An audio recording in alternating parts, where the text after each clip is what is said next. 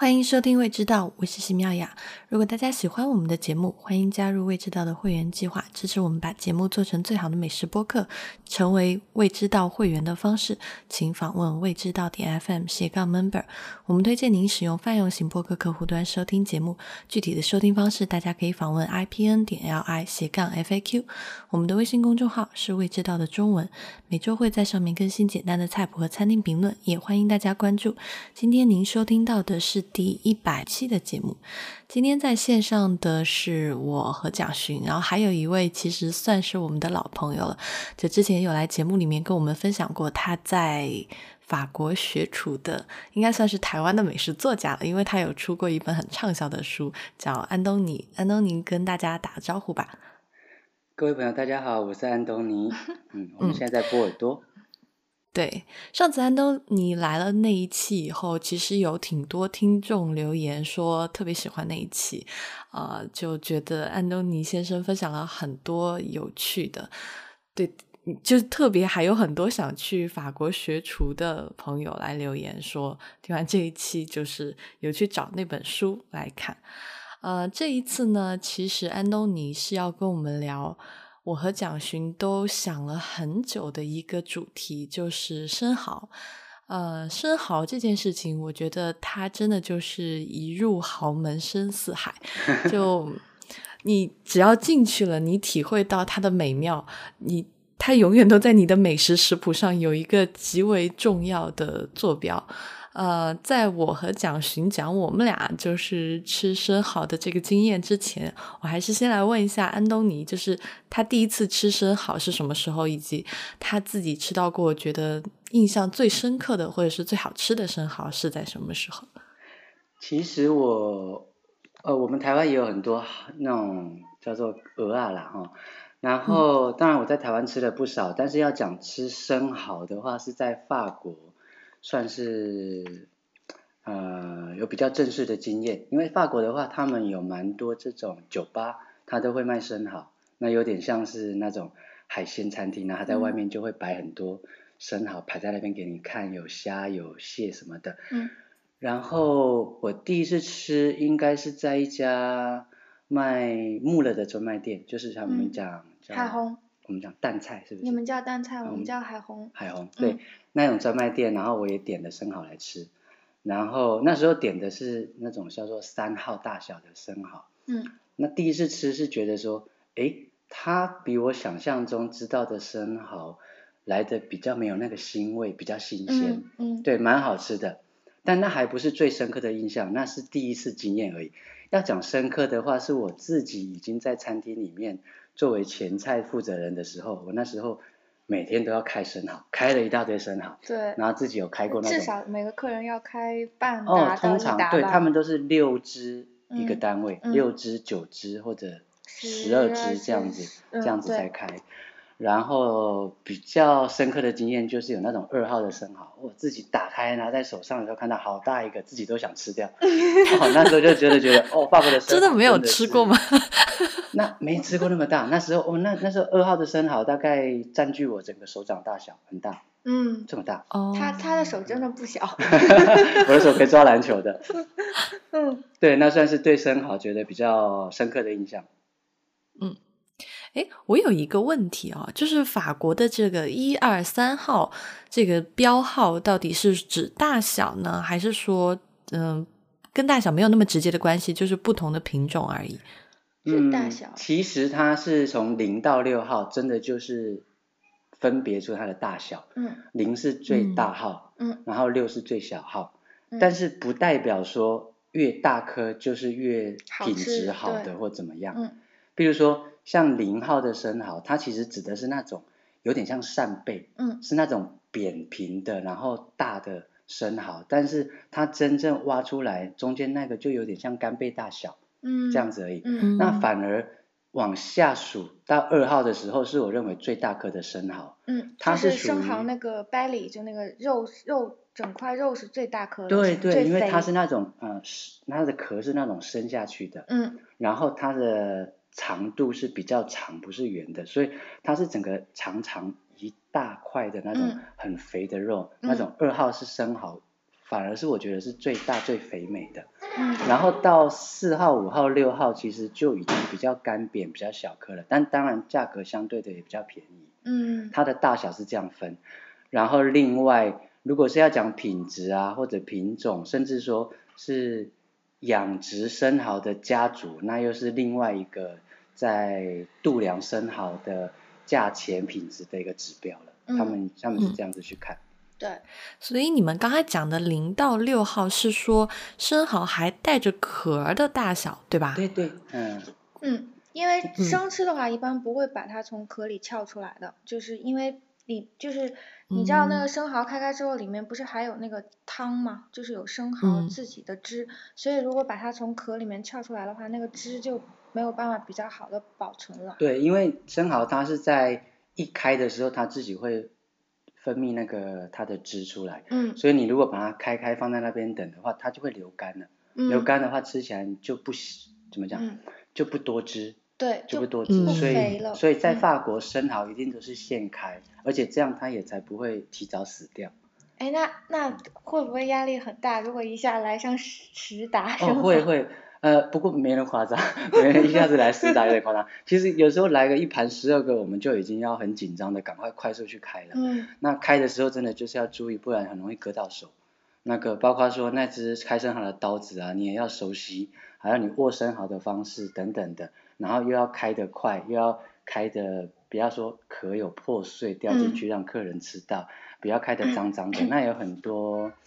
呃，以厨师来讲，蛮多技术性的的地方要去、去练习啦。嗯，那通常遇到客人来的时候，就赶紧去开，不然就两三个人一起开哦，这样子才能够嗯求快。嗯，因为比如说，如果你开的动作太慢的话，有一些就是在室温下有一些生蚝就已经开始快要干掉了，结果你第十二个还没开开，然后那一盘 那一盘端出去就，也没那么快了，对。嗯但是这就是跟台湾很大的不同。台湾卖鹅啊，我们讲鹅啊，因为我们在台湾不是用不是连壳这样子给客人，所以台湾讲鹅啊都是已经挖好了，一颗一颗，然后甚至装成袋这样在卖。那吃法通常不是生吃，通常是嗯用来煮熟、煮汤或者煮像我们台湾有名的小吃蚵仔煎，嗯像这些，这是我们的吃法。但是它之所以会有这样的区别，说哎，台湾叫做蚵仔，法国叫生蚝，是不是台湾等级比较差？其实我我不觉得耶，台湾的生蚝，不，台湾的鹅啊，其实有的也很肥美。如果它不被挖出来，还摊开在那个壳里面的话，还蛮大的。嗯，对，会有，嗯，对，是吃法上的不同。但是你们会有习惯生吃吗？我们哦，有、嗯有时候在一些店也会有一整盘，就是已经开是都开好放在盘子里让你生吃，然后嗯这边生吃的时候跟法国也稍微不一样。台湾如果生吃鹅啊的话，就是用酱油芥末嗯比较多。那在法国他们是把那个哇，就是把蚝肉挑到酱油酱油芥末里面去蘸，而不是把那个酱油淋在上面。对对对，你说的对，他是都把它都挑出来放在盘子上，然后酱油碟付给你，然后客人就自己挑出来沾酱油吃。那法国不一样，法国是把酱把那个寿司滴到壳里面去，然嗯后再混入混入嘴巴里面这样吃。对嗯对，吃法上也稍微不同，酱也不同。你刚才是想要问问题啊？哦，我是想讲，其实，嗯、台湾跟国内的沿海蛮像的，就是因为也同一片海域嘛。就国内其实，呃，原来，嗯，就我们在吃生蚝的时候，我吃的那种蚝其实是带壳的，但是比较常见的吃法就是烤生蚝，就蒜蓉烤生蚝，或者说辣椒烤生蚝，就在上海或者是在南京有很多这种小店。那会儿就很喜欢吃，觉得非常的鲜美。它那些生蚝也是现开的，然后把那个汁加上去，觉得而且觉得那个肉很厚，就是。但就是在南京有一次吃那个烤生蚝的时候，就我的朋友就跟我说，就有一家它是现开的嘛，啊，我朋友就跟我说，哎，那个生蚝生吃也很好吃。因为我也我已经很喜欢吃烤生蚝了，我就相信他说生吃的生蚝也会很好吃。结果吃了一口就觉得好腥哦，就 就真的就全世界大海的心都砸向了我。有可能，其实台湾你你说的对，台湾也有你说的这个吃法，就是整个带壳去烤。那嗯。我曾经吃过是在澎湖，因为澎湖那边的话有比较多的养科人家，或者说有一些观光的地方，它有一些行程，它嗯就是让你到海边去、去养科人家那边吃生蚝，那这种的他就会用烤的，但法国人反而没有这样烤，他们嗯带壳吃，对。但是不烤。那像像在你说像在上海、南京，或者像我说的台湾的澎湖，我们带壳吃是一定都是烤。对，嗯那哦，嗯我你说的比较新，我觉得可能也是品种跟养殖方法有差种别。关系。对，嗯因为这也是我第一次来法国吃到的时候令我压抑的地方，他们的没那么新。嗯嗯，他们特别就是为了要生吃，所以养殖方法有不同。哦，真的是在养殖方法上的不同，导嗯致它的那个腥味儿就是好像听说比较讲究的养殖方法会有几十道程序。嗯，吉拉多就说有几十道程序嘛。嗯，嗯嗯，诶，吉拉多是哪边？是美国海岸的生蚝吧？吉拉多的话，吉拉多其实呃，我后来了解，我们常常会把它当做是一个生蚝的品种，嗯但其实吉拉多是一个家族，是一个哦养科人家，是应该说专门养生蚝的家族，然后他们已经有百年历史。哦，是这样子。那他们养生蚝有独特的方式，所以他们养出来的生蚝变成一个品牌，我们会讲这是吉拉多的生蚝，哦，原来是这样。对，变成好像是一种品种，其实它含很多品种，反而、嗯反而我们的、啊、忘记了它是一个家族的产产出来的一种一种东西。那是说只有吉拉多生蚝是用家族命名的，还是说呃是只有吉拉多，还是说其他生蚝的品种也有可能也是那个养殖的人？也有好几个其他生蚝家族，但是最有名的就是吉拉多。嗯，对，吉拉多最常听到。然后它应该是属于法国中西南边那个阿嘎雄，或者是在上面一点，好像叫马 hen 呢，还是叫什么的这样子的的发音的城市那边在养殖的。哦，那其实阿卡雄就是在博尔多旁边呢、对对对啊，就是在博尔多上面一点点嘛。对我去过阿嘎雄，阿嘎雄那边的话，它其实是一个港湾，嗯，然后那个港湾呢，一边就是比较多观光客玩海水浴场的那个地方，嗯然后港湾的另外一边很少人去。我朋友开车带我去那边，才发现说，哦，原来那边都是养科人家，就是养、养生蚝的。哦，那边会有看到很多可能呃比较没有观光气息，但是就是很多那种呃生蚝的养殖场。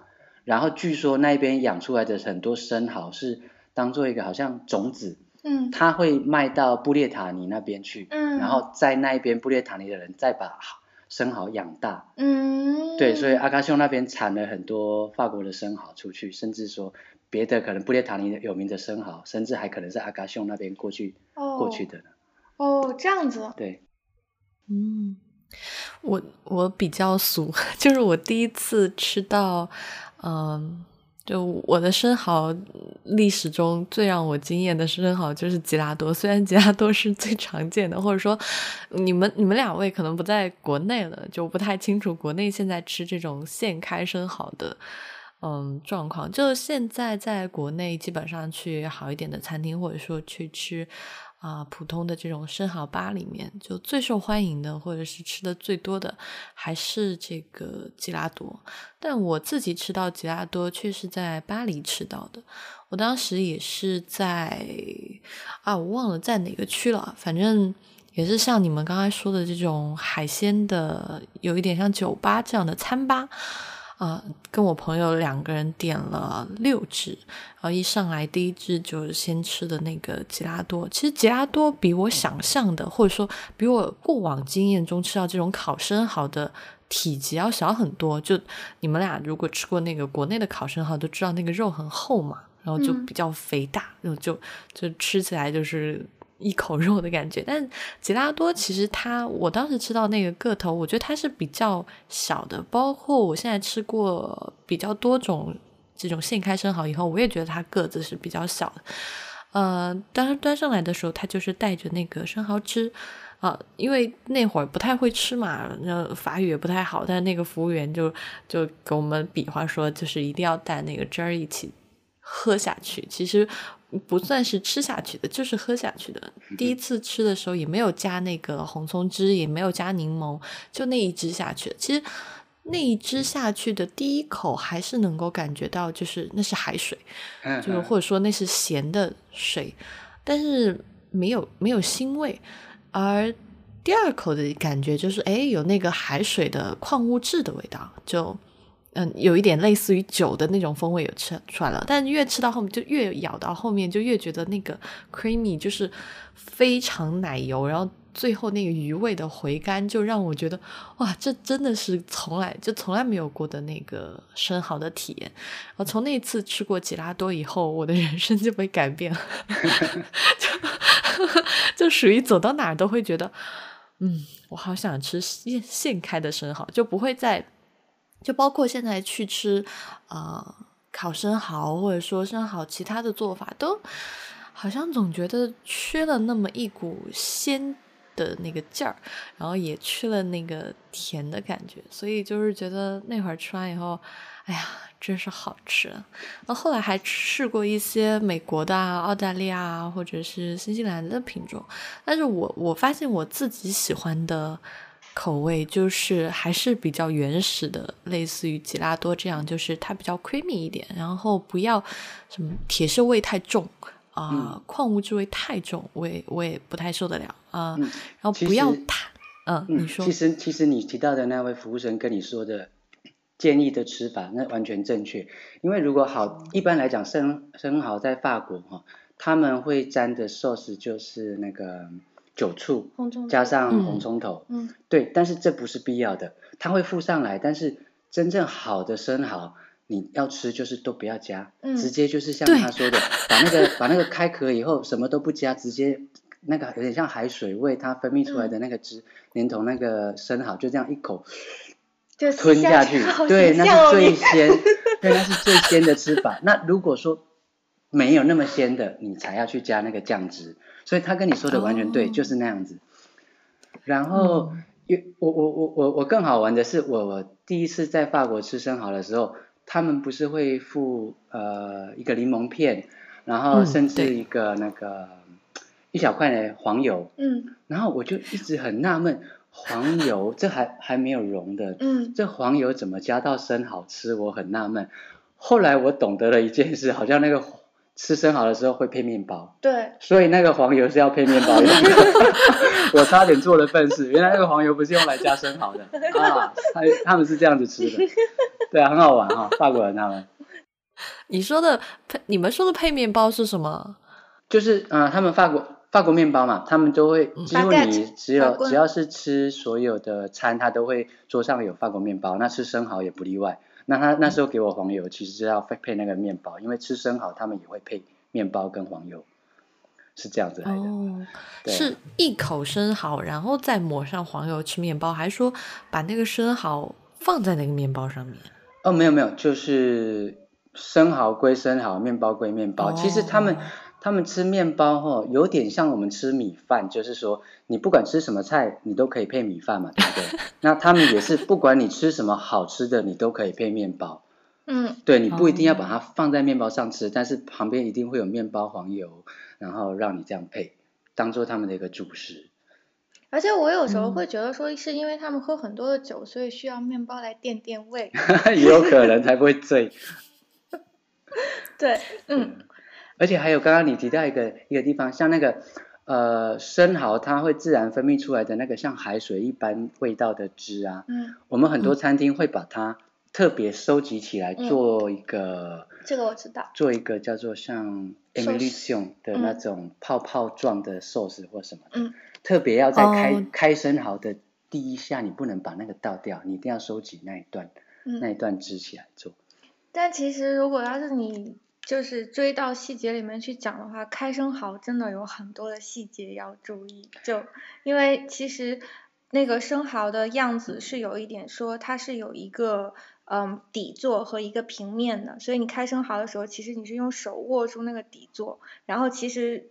开生蚝的那个刀也不太好拿，就一定要很小心，然后才能很快的把那个平面上面的壳敲掉，然后而且底座里面的汁才不会，就而且底座里面的汁是不可以蹦出来的，其实那是很难的技术。嗯，其实像在台湾，我会认为说，只有真正养科人家他们懂开嘛，对不对？我们一般一般人是不懂开的，可是法国人几乎家家户户都有那个开生蚝的刀哦。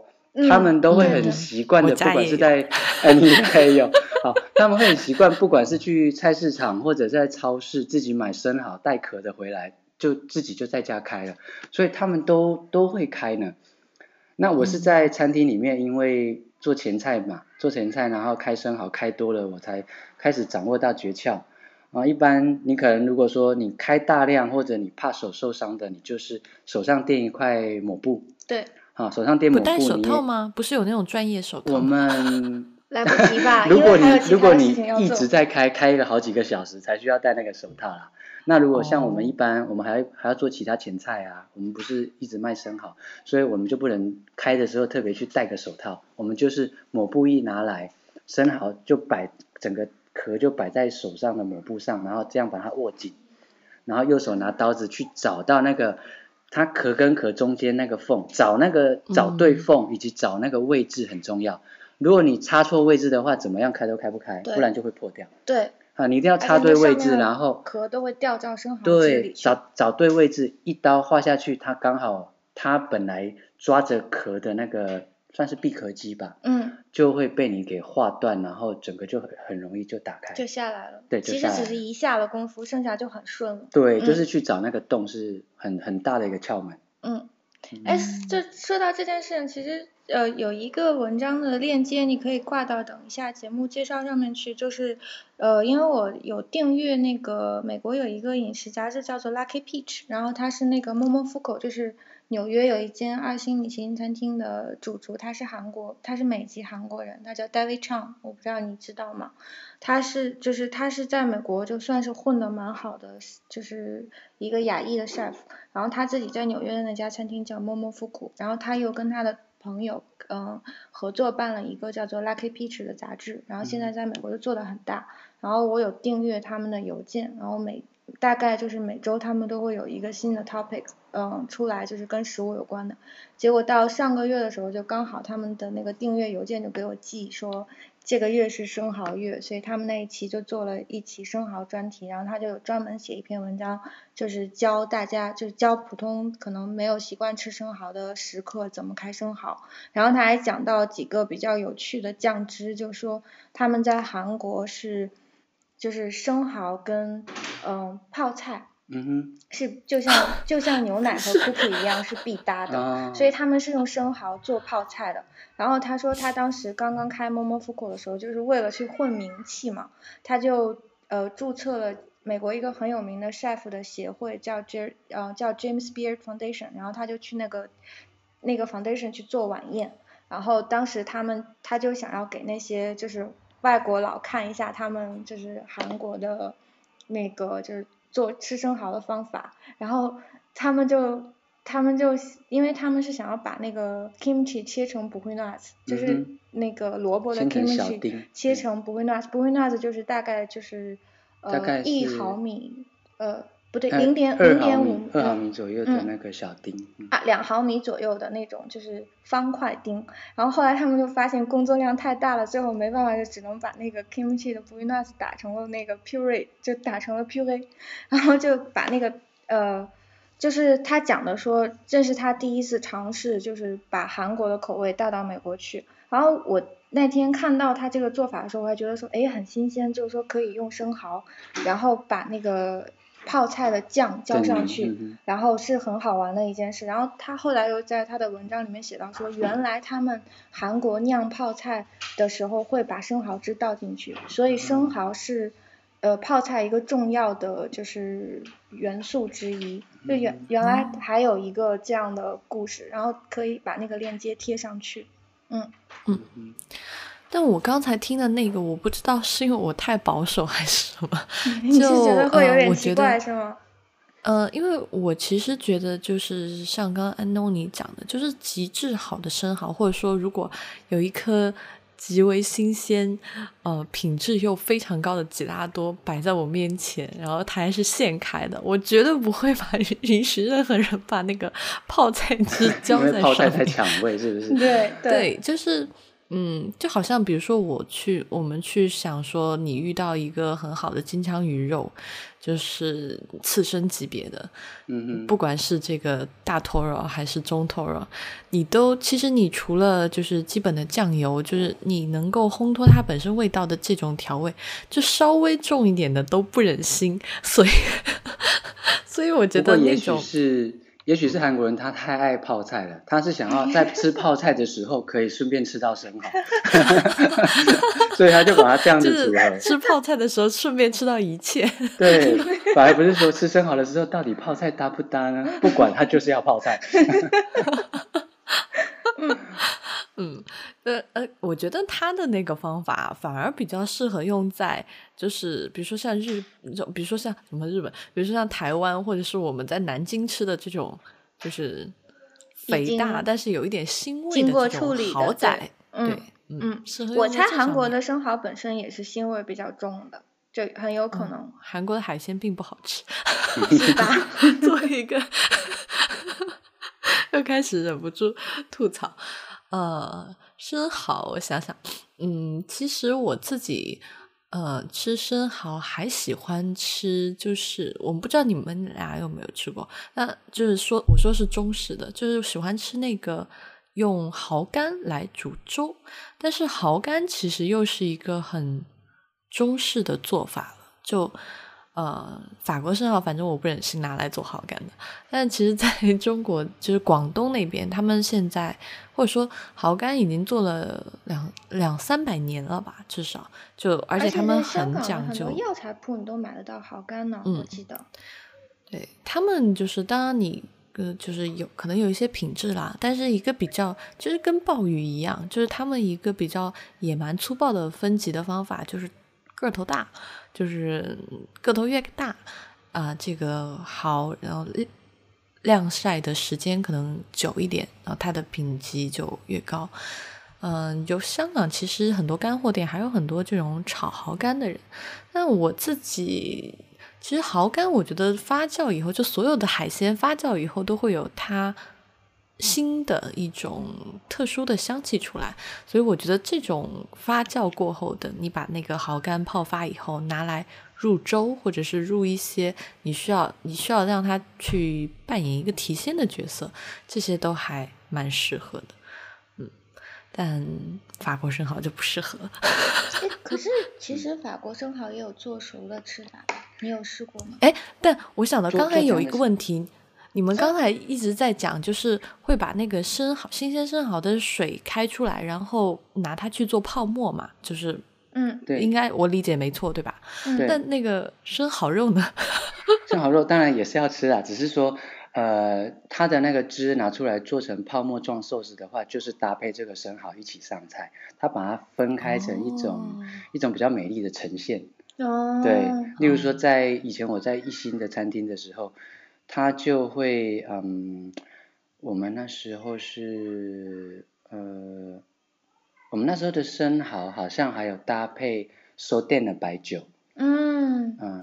对，然后。给大家科普一下，收呃收店呢，就是收店呢，大概是就是博尔多大区呃向南部比较靠下一点的那个一个小城，然后这个小城它非常有名的一种酒，就翻译成中文叫做苏代，然后苏代酒是在。博尔多地区为数不多的就是甜酒之一，那它一般就是酿成的年份都比较久，比如说它呃，因呃它非常非常的贵，是因为它就是呃装桶之后再成瓶需要在木桶里面就是嗯陈酿的年份要非常久，一般通常情况下都是四年以上，然后它出来以后是一种呃闻起来的时候是一种很有蜂蜜香的。呃，清甜香的酒，然后喝下去之后也是很像就是蜜汁酒的那个口感，所以它经常用来搭配就是比较珍贵的食材，比如说鹅肝呐，或是嗯，或是生蚝这一类的酒。嗯。不过其实我呃呃，其实生蚝哈，它搭配的酒一般来讲的话，是白的，是白酒居多，而且是比较干型的，比如说像是那个阿尔萨斯的。Riesling，嗯或者说呃那个叫做雷勃艮第那边的那个夏少布雷对斯 c h a t e n 嗯但是说店呢，它是比较比较偏甜的白酒。那上一次我我就是说，我说我前一间餐厅，因为我现在已经不在那间餐厅了，他们会之所以把说店呢放在生蚝一起吃的话，是因为它它其实做法上稍微有不一样。它那个生蚝呢，我们是有稍微炒过，哦，很难得哈炒过，对，在嗯法国人很少很少把生蚝炒过，但是它就是炒成有点半熟，而且加的是虾夷葱。哦，虾夷葱跟红葱头这样去炒，所以吃起来呢就不同于直接吃的生蚝的味嗯道。那于是他就想到了用比较不一样微甜的白酒 s o d e n 来配它，哦，那侍酒师很厉害哦，它算比较特别的一个发一个发明。对。对然后，所以你们是有在那个稍微炒过一点的生蚝上面加了泡沫，这样。对对对，是这样子哎，那是很，那是我现在可以想象，就真的应该很好吃的哎菜。对我们一般来讲，其实生蚝哈，你要吃到呃好吃的生蚝，反而是那种海鲜酒吧会嗯优于一般餐厅。嗯，那如果你不选海鲜酒吧的话，你就要跳过，因为哈、一般餐厅它可能上上菜它是它不是专卖生蚝嘛，嗯，所以它的生蚝种类有限，品质可能也有限。对，我们讲一般餐厅，供货量可能也是会有。对，就嗯反而没有海鲜酒吧卖得来的品质高跟种类多。哦它走货量也比较大。对，但是如果你跳过一般餐厅，变成说是比较高级的餐厅，像可能二星、三星的餐厅或者嗯比较好的餐厅，它所准备的生蚝可能就又不同于一般餐厅了，它嗯就会准备比较高品质，然后吃法就会让你比较想不到，像我嗯刚刚讲的那种嗯方式，嗯你一般在菜市场专门卖生蚝的店或者其他地方，你是吃不到这种吃法。就是说，如果是去高级餐厅吃生蚝的话，它多少都会就是想一加创意点巧思去处理一下，是吗？嗯，对对对嗯这就是不同的体验了。诶，刚才那个炒生蚝的灵感，那个主厨是来自于中国吗？我猜是日本人来的灵感，因为那时候我们的哦二厨是日本人。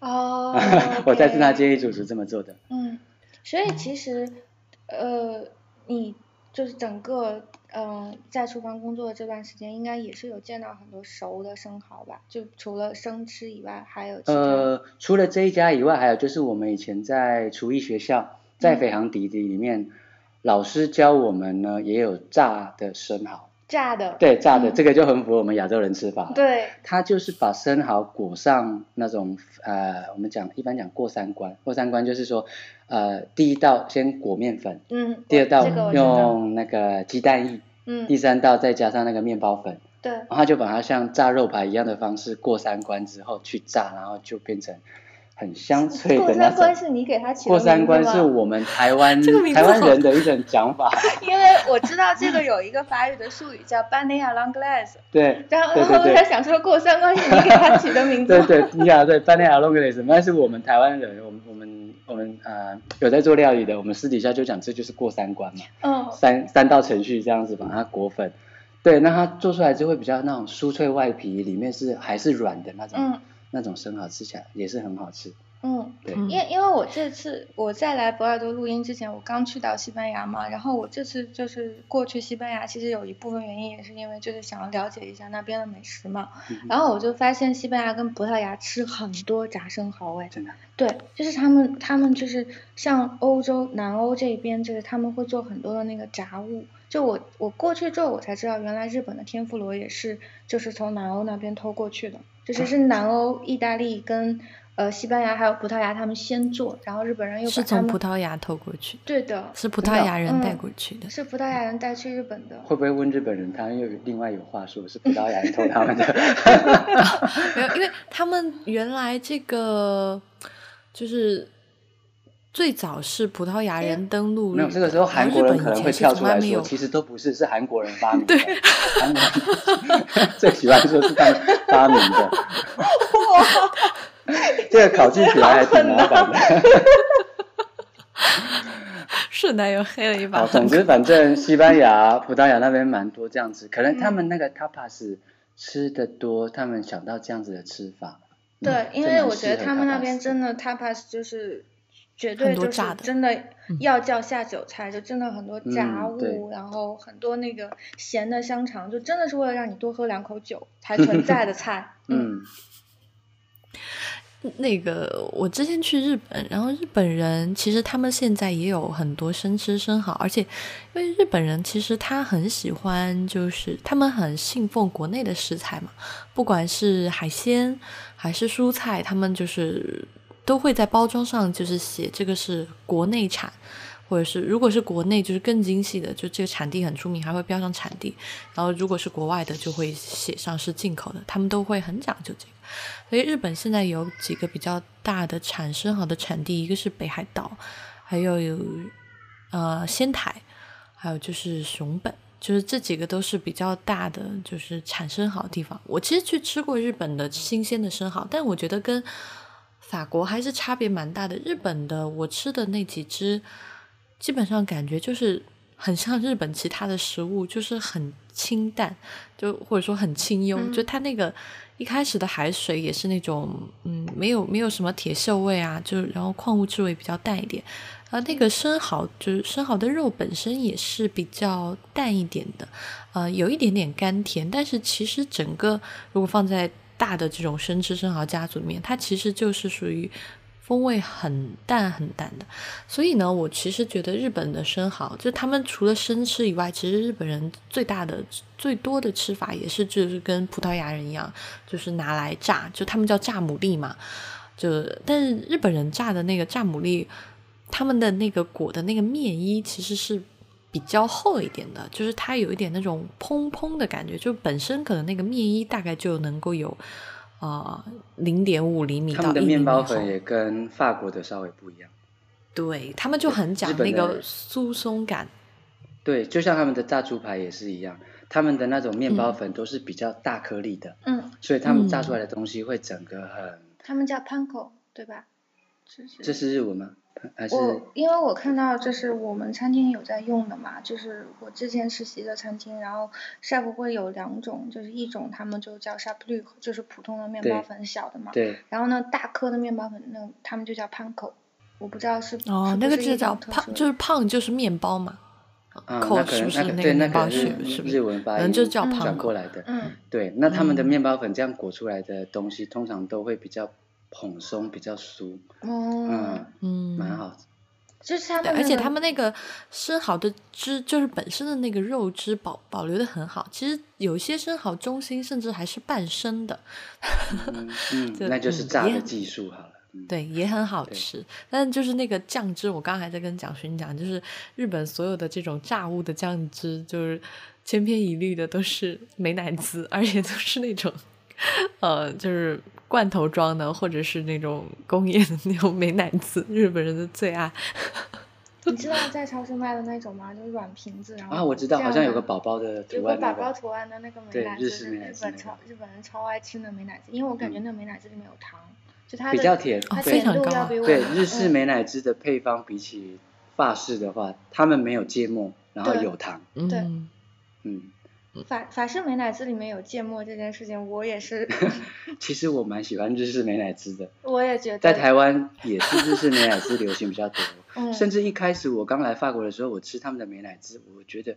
奇怪吗？对，有一点就是会不会太辛辣了一点？这美乃滋。不知道辣味是从哪里来的。我只想吃甜甜的美乃滋。对，其实对我们来说，美乃滋是那样嘛？对啊。嗯。这是这是日本跟法国蛮大的不同，但同样的一点就是日本人跟法国人一样。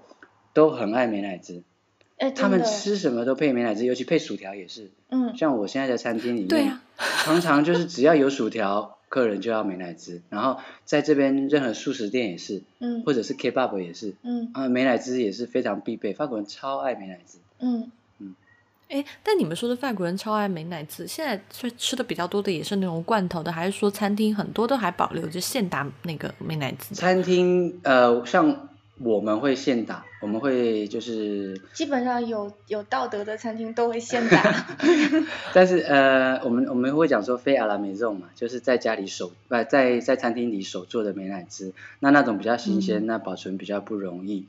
那法国人其实哈，我觉得他们没那么挑诶，他们不管是现打的也好，或者是说呃买那种罐装的，他们都爱，反正他们只要是美乃滋就都爱。他们但是是不能没有美乃滋，但是他们真的很挑食哦。因为我有跟我、嗯我有跟我法国朋友一起嗯出去呃一起出去旅行嘛，对，然后他们就会想说要了薯条就要美乃滋，然后那个小餐厅的那个服务员就拿了就拿了那个工业的拆包美嗯乃滋，然后他们就边吃边在那里就是抱怨吗抱怨，然后就讲说 哦这个美乃滋好难吃，他们都不肯现打这样。是哦，也难怪，难怪我们主厨要求我说，呃，我们那个如果是客人他额外要的美乃滋，我们就要给他手打的那一种，嗯我嗯，们就不能给他那种工业工业包装的。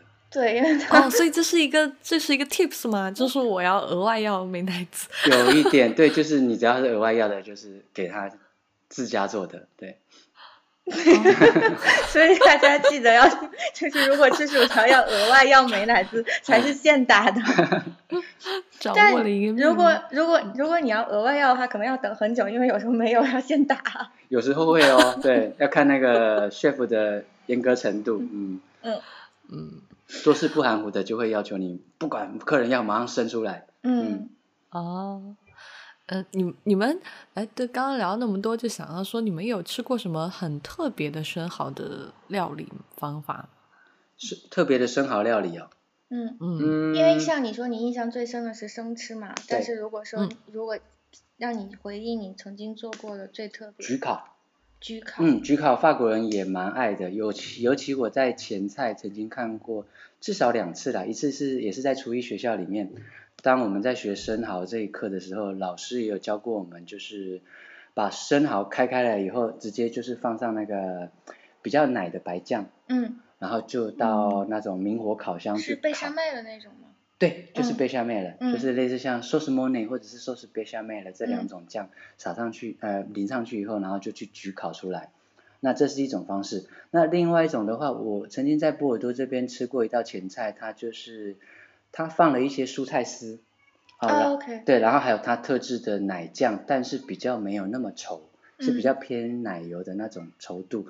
嗯，然后一样是去做焗烤，然后烤出来吃的时候，你会觉得是半熟的，嗯。就是你吃得到焗烤哦的那种奶的味道，但是嗯里面的里面的生蚝它也还是没有完全烤干，它还是有一点半生软软的，嗯很多汁。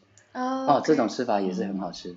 因为我嗯。我觉得就是像类似于这种就是加了很多奶油的菜谱，就是可能是来自于以前就是比较古老的菜谱，像那个就是因为我为了录这期节目嘛，然后我有专门去买一本书，就是那个以前美国有一个很有名的饮食作家，然后叫费雪，嗯嗯。嗯，那就是因为他那就是费雪这个，他在他比较年轻的时候就结婚，跟着他的第一任先生到地龙去住了三到四年，然后那个时候他就是在法国就是得到了很多的那个，就是对于他来说是一个就是有点像开光一样的那个经验，因为他在法国就好像找到了他的就是。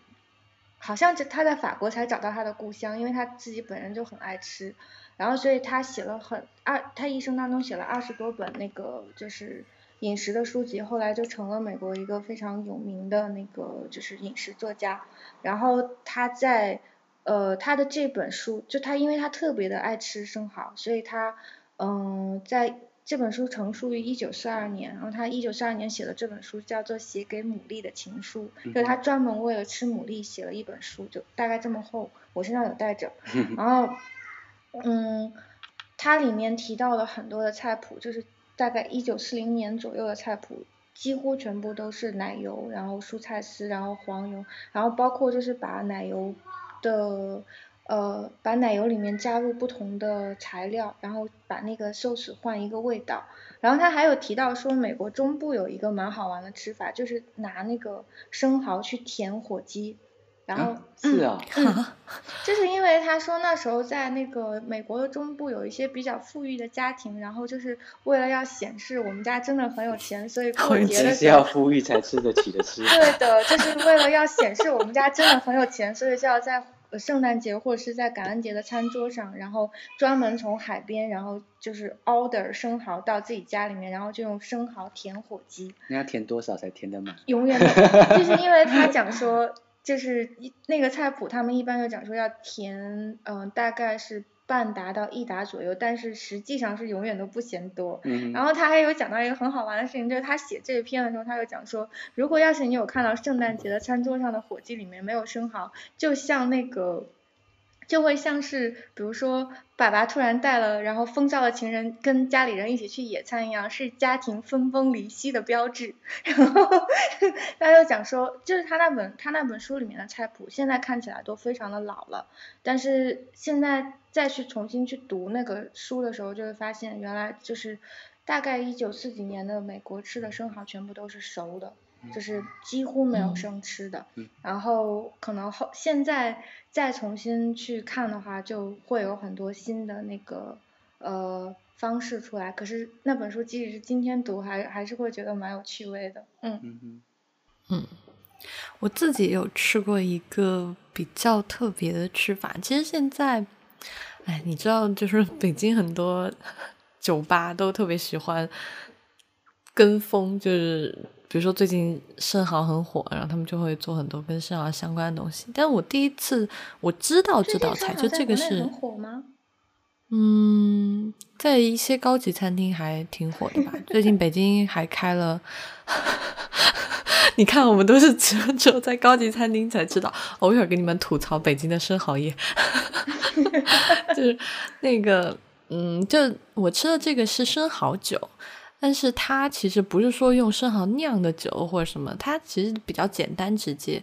啊，我第一次知道它是在看一个美食节目的时候，就有一个中国的这个什么记者跑到澳大利亚去，然后那个带他的这个导游就说我们这儿有生蚝酒，生蚝酒怎么吃呢？就是一个杯子，然后那个杯子很小，就是那种喝 vodka 就是伏特加的那种一个 shot 的那个酒，然后杯底里面呢就倒一些烈一点的酒，就那天他倒倒的刚好就是那个伏特加，然后倒那个小半杯吧，然后就新开一个生蚝，把生蚝连同那个里面的海水就一起倒到杯子里面，然后你可以再加柠檬或者再加那个葡萄酒醋。或者红葱汁，就是那个调味汁，或甚至你可以加果汁，就你可以变把它变成一个啊、果汁鸡尾酒这样的样子，然后就把它叭叭叭叭拌在一起，就一口干掉干下去，然后就就是呃，你知道，就外国人好像其实也特别喜欢讲，就是生蚝可以滋阴补阳这件事情，他们也有这个观念，是不是？对也有，对，这酒然后他本身们说哦吃了酒这个本身就说就已经很催情了，再加上这生蚝，这喝下去不得了。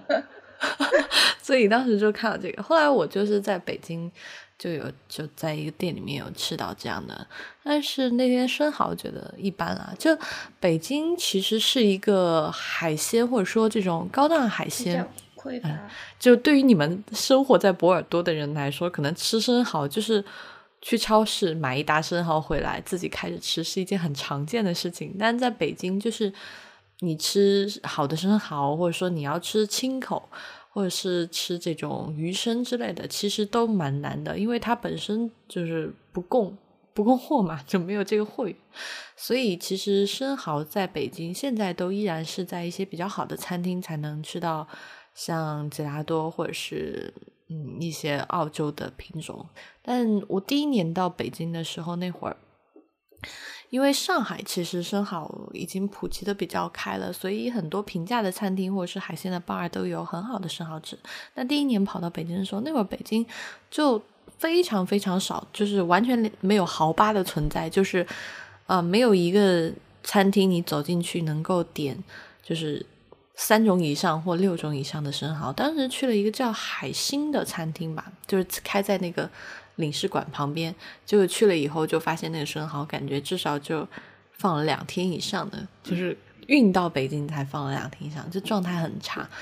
那这两年才稍微好起来，所以，嗯，你们在法国真的不知道有多幸福。我觉得嗯我是蛮幸运的，不管是我在台湾的时候，或者我在法国的时候，住的刚好都是靠海边的城市。嗯要不然的话，其实法国的嗯话，它法国也不小了哈，所以他们的海鲜其实并不多。像比如说对，像我以前在巴黎的时候就，就觉得海鲜对法国人来说其实是一个很贵的东西。你在餐厅里面点哦。牛排，点其他肉，可能都来的比海鲜便宜。嗯。海鲜是贵的，但是在波尔多真的就像你说的，呃很幸福呢。嗯我们走到菜市场就看到那个生蚝一打一打的卖，成盒的卖，对，而且波尔多人他他啊，他不像其他城市，你可能只在超级市场容易买到生蚝。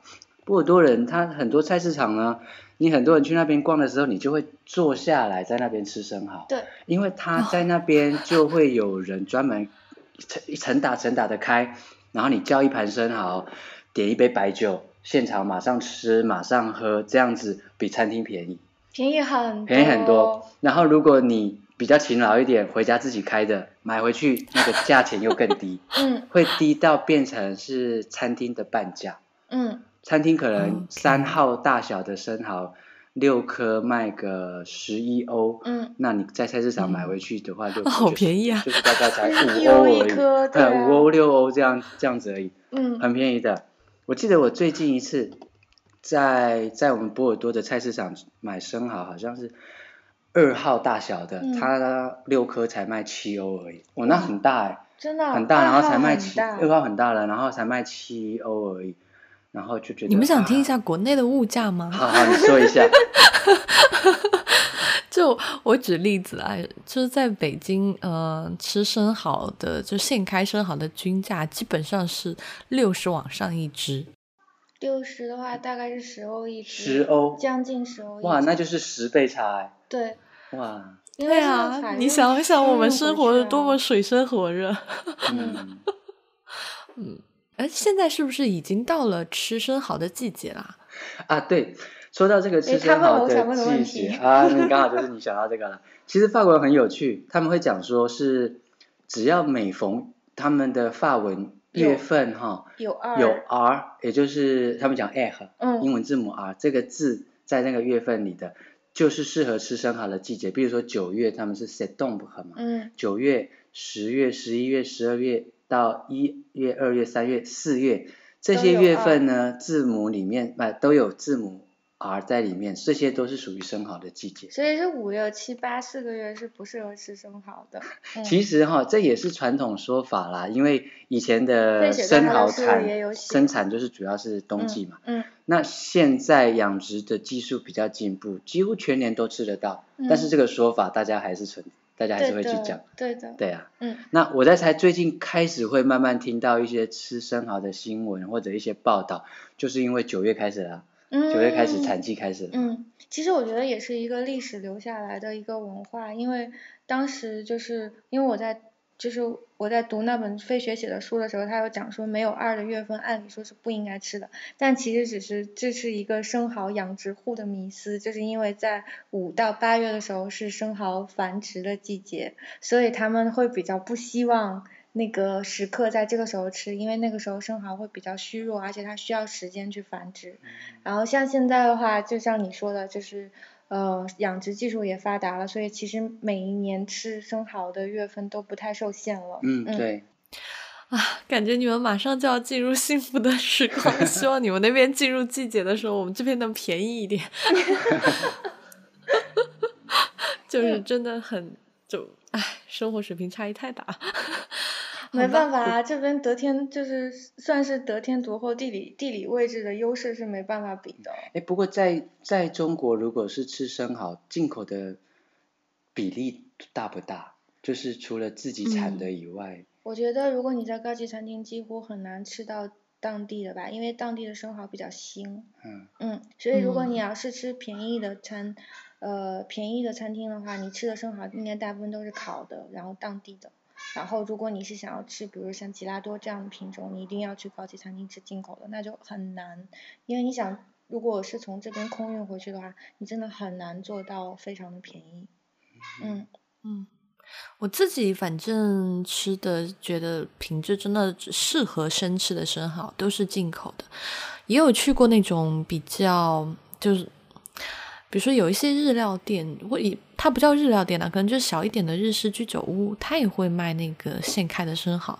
但如果就是那种人均消费特比较低一点的居酒屋呢，它的那个生蚝，他会跟你说，哦，这是新鲜的，今天送来，但是是从青岛送过来的。那我就曾经试过一只，哇，也是全世界的腥味都超超恶心了。反正就，嗯，确实是没有没有办法吃。包括以前我跟蒋勋也聊过一个问题，就是国内的那个海淡菜啦，就你们说的，就其实，嗯，也特别腥。嗯。嗯，就是它没有办法简单的你用白酒煮一煮就吃，可能更适合辣炒啊，或者是加一些酱油，就烹调方式稍微重一点，因为它确实就自带那个腥味。嗯嗯嗯。其实台湾的话，你一般人也到也都是比较习惯于那种比较重口味的吃法。嗯。因为。像像我我们你们应该有听过台湾小吃蚵仔煎嘛？嗯。蚵仔煎的做法的话，它就是说把已经挖出来的生蚝放在那个平底煎锅上面去煎。嗯。然后加上太白粉水。嗯。加上蔬菜，青菜通常是白菜。嗯。白菜或者豆芽菜，然后再打一颗蛋呢，最后在它半熟的情况下，把它缠加一颗蛋，然后缠起来，加上那种寿司是类似说。用一点番茄，然后用一有番茄辣酱，对，有点像甜辣酱，但是它不会太辣，嗯，然后口味也蛮重，也有酱油在里面，这样子的吃法是台湾人最比较能接受的。那要不如果不是这样吃的话，大部分也会比较偏日式，嗯，像是加酱油 wasabi，嗯，这样子吃，嗯，那加酱油 wasabi 其实有一个好处就是说，它不只是说满足你那个味道比较搭而已，嗯，它 wasabi 还可以杀菌。如果说你今天吃到的生蚝，它可能状况状态不是太好，不是太干净的话，wasabi 都会去帮你做一个杀菌的的处理。这也是日本人他们吃沙西米或什么的时候喜欢用 wasabi 的原因之一。对。对，所以其实真正新鲜的沙西米其实不太需要用到 wasabi 的。嗯嗯，所以你看，像亚洲的吃法都会比较这样子。那我们刚来法国的时候，就会变成说要开始学习。学习他们怎么去去吃生蚝，怎么品尝那个味道，怎样叫做新鲜，怎样叫做原味，怎样。所以还是一个味道的重新适应的过程。对呀，慢慢适应。嗯。嗯，我觉得我们今天差不多就聊到这里，反正马上就到了吃好的季节，你们多吃一点，把我的 quota 都吃掉。嗯，我是觉得嗯聊的特别开心，其实还有。挺多可以讲的，也特别谢谢安东尼今天来跟我们分享吃生蚝的这件事情，终于聊了我们我跟蒋勋的一个心结，就是一年的节目了，嗯。明天我们可能就要去生吃生蚝了。嗯，因为我来之前我有跟他讲 说，那个希望他在博尔多选一间餐厅，然后带我去试菜嘛，然后他已经定了。我不知道他选了 哪一间，我明天就闭上眼睛跟他走了。好，呃，那安东尼，你有没有什么比如社交网络或社交账号，希望别人去 follow 你的？到时候你你或者现在告诉我，或者我们 po 在网上，大家可以 follow 你。嗯，其实我主要就是有个部落格在匹克邦。嗯。那不过不知道在在国内翻墙还是可以看没关系，我们有很多国外的听众。只要搜寻一下关键字“安东尼厨房 ”。你现在还有在坚持更新？他还有在坚持更 新哦。或者搜寻一下匹克邦，也许应该蛮容易找到的。嗯，好的。好。然后我也到时候把那个链接放上去。嗯，我也争取以后有机会，然后多下来，然后等就是。多邀请安东尼到节目里来，其实我们每次都聊得很开心。谢谢谢谢。对呀，对，我也很高兴跟大家分享这些。嗯嗯。好，谢谢。那我们今天的节目就到这里，谢谢大家的收听。呃，如果大家对我们感兴趣，可以在微信公众号找到我们，是未知道中文；在新浪播客是未知道播客；在 Twitter 是未知道的拼音。同时，也欢迎大家收听 IPN 播客网络旗下的其他节目：一天世界、太医来了、内核恐慌、流行通信、五次元硬影像、博物志、选美以及陛下观。那我们下期再见啦，拜拜。好，谢谢，拜拜，再见。